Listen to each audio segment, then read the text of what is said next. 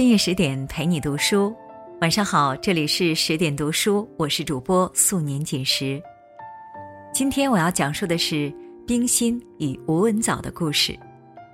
如果你喜欢这篇文章，请在文末点亮“好看”，也就是原先点赞的位置。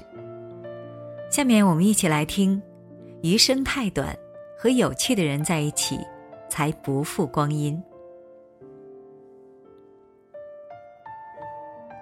近代史上携手一生的名人夫妻并不多，而冰心和吴文藻便是其中难得的一对儿。结婚五六十载，他们牵手走过了半个世纪，两个人的爱情经历过岁月静好，也经历过生活跌宕。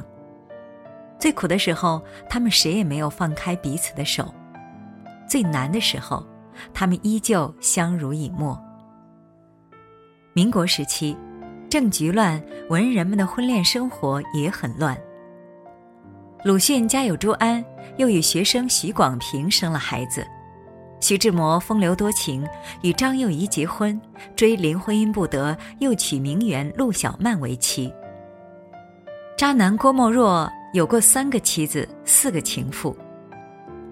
胡适虽说怕老婆，却将嫖妓进行到底。林徽因嫁给梁思成后，竟与丈夫开诚布公地谈自己的精神出轨。我同时爱上了两个人。不得不说，民国时候人们的婚恋观很开放。可即便如此，吴文藻和冰心两人却终其一生没有绯闻，一辈子恩恩爱爱，琴瑟和鸣。很多人好奇。冰心这么大魅力，能牢牢拴住吴文藻的心，大概是个大美女吧。但很遗憾，并没有。作家苏青曾吐槽过冰心的长相。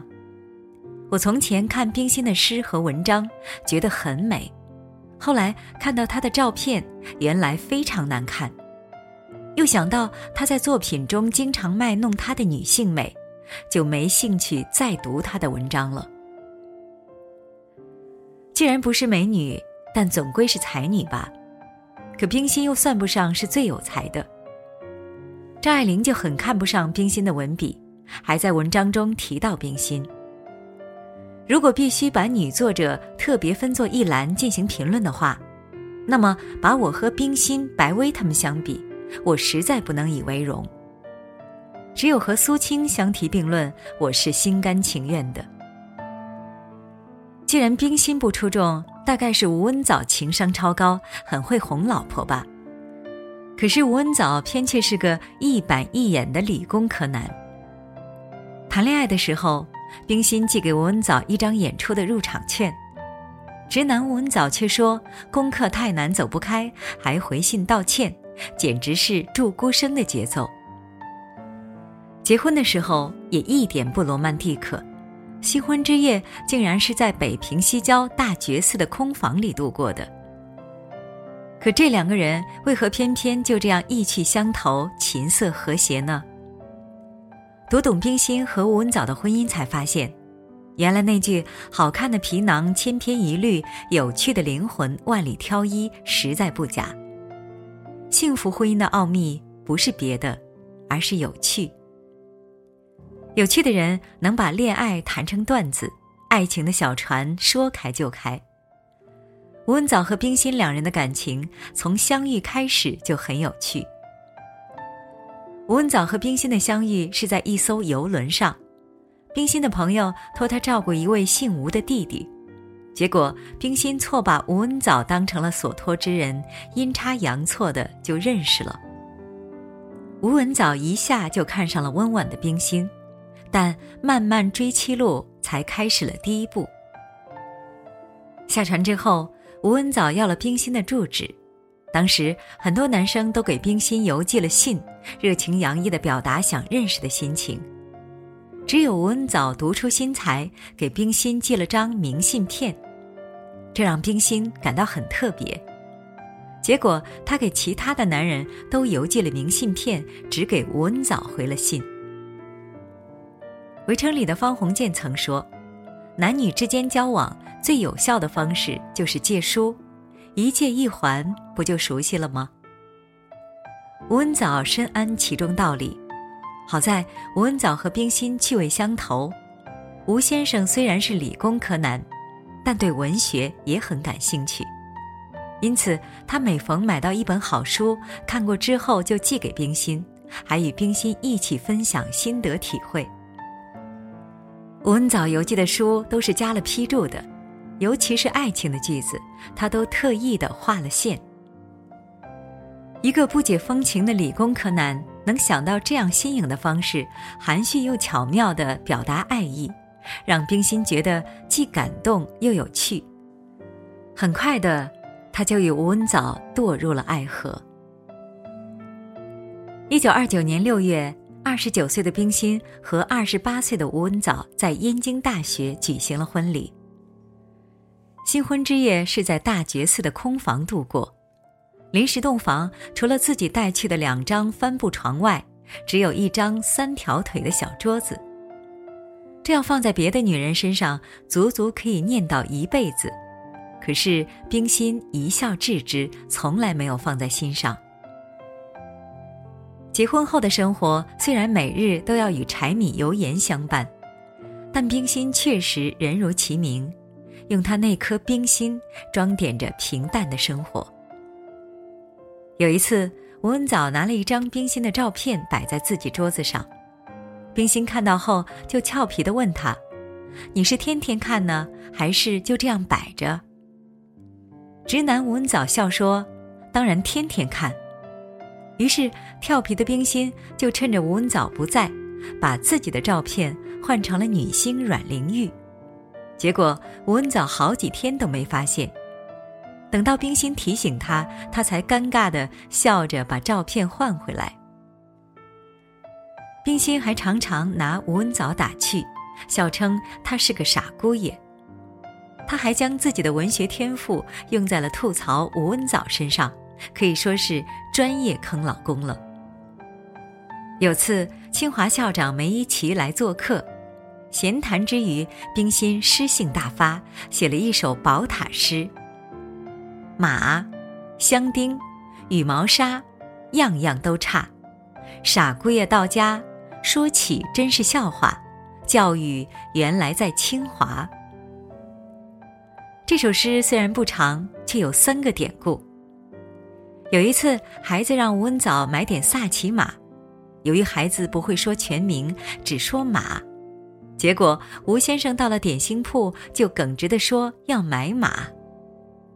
还有一次，冰心和老夫人在院子里赏花，把吴文藻也请来共赏。吴文藻大概心还在学术上，就心不在焉地问：“这是什么花？”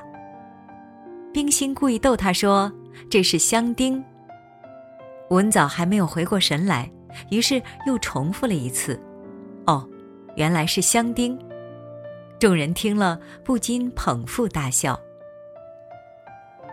又有一次，冰心让吴先生买一件双丝葛的夹袍面子，结果吴文藻到了布店，这两样东西都说不出来，只说要买羽毛纱，笑得老岳父合不拢嘴，直言说：“这个傻姑爷可不是我给你挑的。”听了冰心对他的宝塔诗的解读。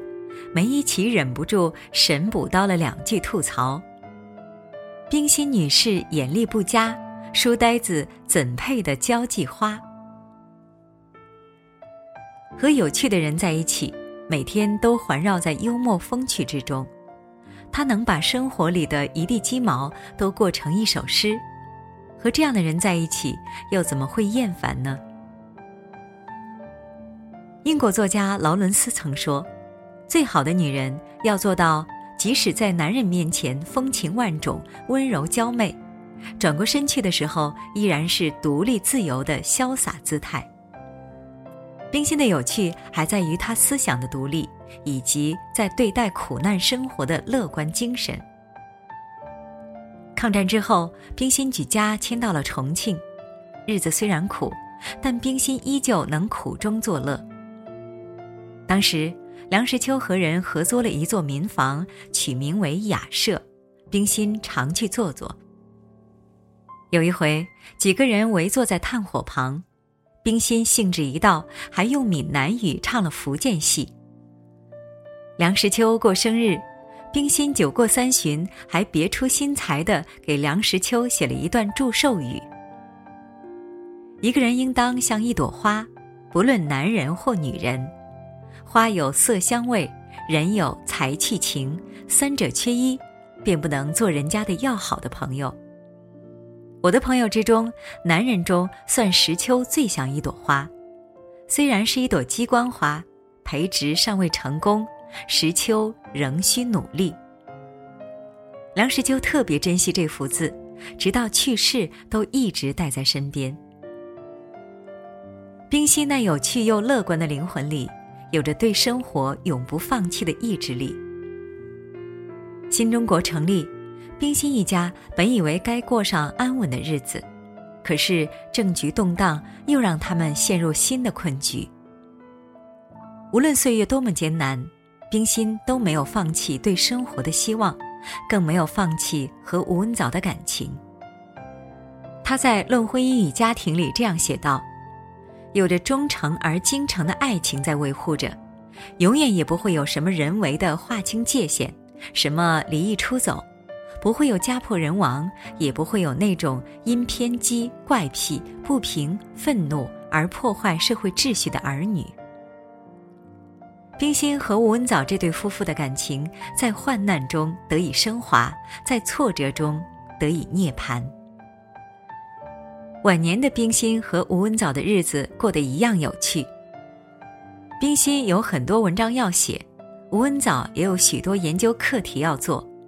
组织上就派他们的女儿吴清来照顾老人的起居。吴文藻家本就不宽敞，只有六十平米。本来冰心和吴文藻多年各居一室，各做各的研究。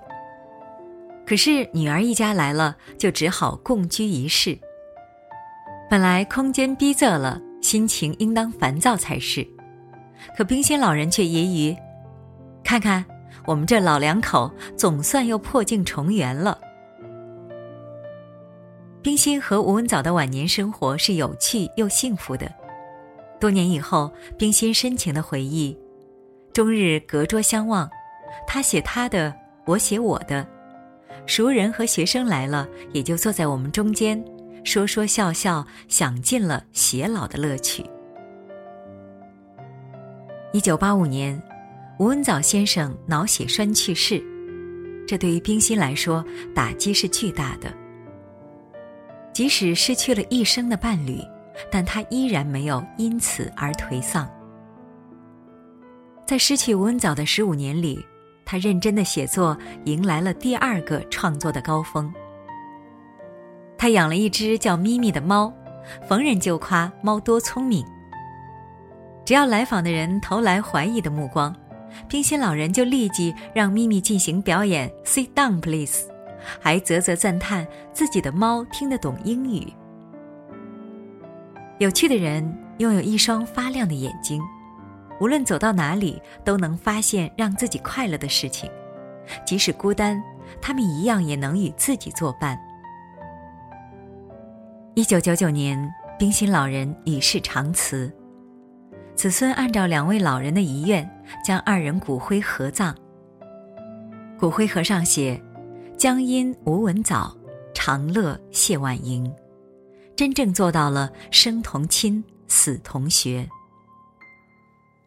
回顾冰心的一生，爱情、事业、健康全丰收。很多人都说冰心命好，但却不知道好看的皮囊千篇一律，有趣的灵魂。万里挑一。有趣的人，并不等同于会开玩笑的人，也不等同于爱凑热闹的人。真正有趣的人，是对生命有着深刻的同情，对生活充满爱与希望的人。他对于人生乐趣的理解，一定深到了骨子里。余生太短，一定要和有趣的人在一起，才算是不负光阴。